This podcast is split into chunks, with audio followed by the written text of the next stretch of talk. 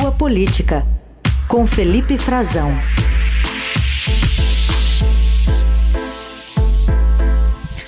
Frazão, bom dia. Bom dia, Carol. Bom dia, Aysen. Bom dia. Bom, bom dia aos nossos ouvintes também. A gente está acompanhando essa movimentação toda e não dá para esquecer aquela menção, uma solidariedade do presidente Bolsonaro ao presidente da Rússia, Vladimir Putin. Agora passando a uma categoria de, de desastre diplomático, muito além do constrangimento internacional? É, sobretudo de pressão, né? Eu diria talvez até de um desastre histórico, né, Carol? É, o que ficou para a história foi que o presidente brasileiro ignorou os alertas é, de inteligência, ignorou inclusive recomendações é, de sua própria assessoria mais próxima, do Gabinete de Segurança Institucional, de alguns militares do governo que o cercam, é, de moderação diplomática, recomendações para que evitasse declarações do tipo e, de uma certa forma, ele manteve a viagem à Rússia, havia prós e contras nessa decisão, havia recomendações dos dois lados, mas a recomendação era para que ele evitasse qualquer aceno do tipo, e foi o que manchetou os jornais no Ocidente, no mundo, né? Uma declaração de solidariedade à Rússia, seguida depois de um, uma espécie eh, de complemento, dizendo que também apoiaria, tinha solidariedade a todos que trabalhassem pela paz, mas o Brasil é, ignorou os alertas da inteligência dos Estados Unidos e de outros países com, com os quais há maior cooperação, inclusive militar, como a proximidade brasileira com a própria OTAN, como o Roberto Godoy magistralmente comentava há pouco a, aqui na Eldorado, e o presidente seguiu, né? O que passou a história foi aquela declaração uh, de solidariedade à Rússia e uma visita, um dos únicos das últimas visitas de Estado de um presidente que aparentemente tentava ignorar uh, o, o, iminente conflito que se anunciava, era prenunciado, e manteve uma viagem amistosa. Basta a gente ver as fotografias, né? as fotografias de, que tem, de quem tentou,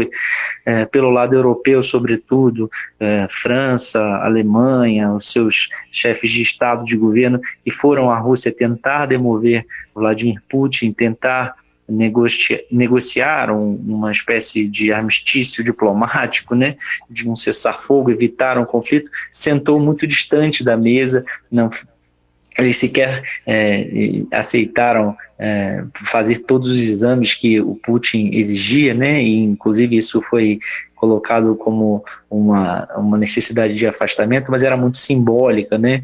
Ah, aquela imagem da, da mesa bastante comprida, separando os dois, e com Bolsonaro não houve isso. Bolsonaro é, fez uma visita de bilateral e que acabou passando a história como uma das últimas visitas, um presidente brasileiro que foi lá e manifestou solidariedade à Rússia e, de certa forma, acabou com, com um mal no Ocidente, repercutindo muito mal, e, e isso fica. E, Carol, agora há uma grande pressão, né? Sobre o presidente brasileiro, sobre, pelo menos, uh, sobre o Itamaraty, sobre a diplomacia brasileira, porque o Brasil ocupa nesse momento um assento no Conselho de Segurança na ONU. Até a, a reunião e, e de ontem à noite, né, aqui no horário do Brasil, a reunião de emergência, o Brasil manteve a mesma postura de independência, de neutralidade e de equidistância num conflito. Mas uh, o que ocorre é que a, tudo mudou, o cenário não é mais esse, né? A uhum. gente está vendo que há uma uh, houve uma invasão, está tendo agora um, uma segunda ataque de mísseis uh, sobre a Ucrânia e a postura do governo brasileiro está sendo reavaliada, segundo alguns diplomatas, e com muita pressão, sobretudo no Itamaraty, Carol Heisen, há é, pedidos de europeus, de países europeus, da União Europeia, para que o Brasil se posicione uhum. é, contrariamente à Rússia. Né? O Brasil até agora tinha adotado uma posição de diálogo, defendendo inclusive a retirada de tropas. Bom, enquanto o presidente Bolsonaro reavalia se vai mudar a posição sobre essa guerra, é, vamos falar da guerra particular dele. É, essa aí, ele está de olho num flerte do mercado com o ex-presidente Lula. Isso, Raicin, só uma última informação que eu acabei de apurar aqui sobre é. esse tema anterior é que, de fato, é, o, o, Brasil é, está é, discutindo Itamaraty. É, uma, acabei de receber essa informação de uma fonte qualificadíssima, diretamente envolvida nas discussões, é, que a situação mudou. O Itamaraty entende que a situação mudou, claramente mudou, e, a, e além dessas pressões da Alemanha, da União Europeia, dos, próximos, dos próprios diplomatas americanos, né, está sendo, há também consultas com a Rússia, né, obviamente, porque os russos querem saber como o Brasil vai se posicionar, mas está em discussão uh, uma nota, uh, uma declaração do Brasil, uma nota pública oficial da diplomacia brasileira, por parte do Estado brasileiro, né, representando o país, e não pelo presidente inicialmente, isso está um diálogo ainda um pouco afastado de que haja uma, uma publicação ou uma, um pronunciamento do Bolsonaro,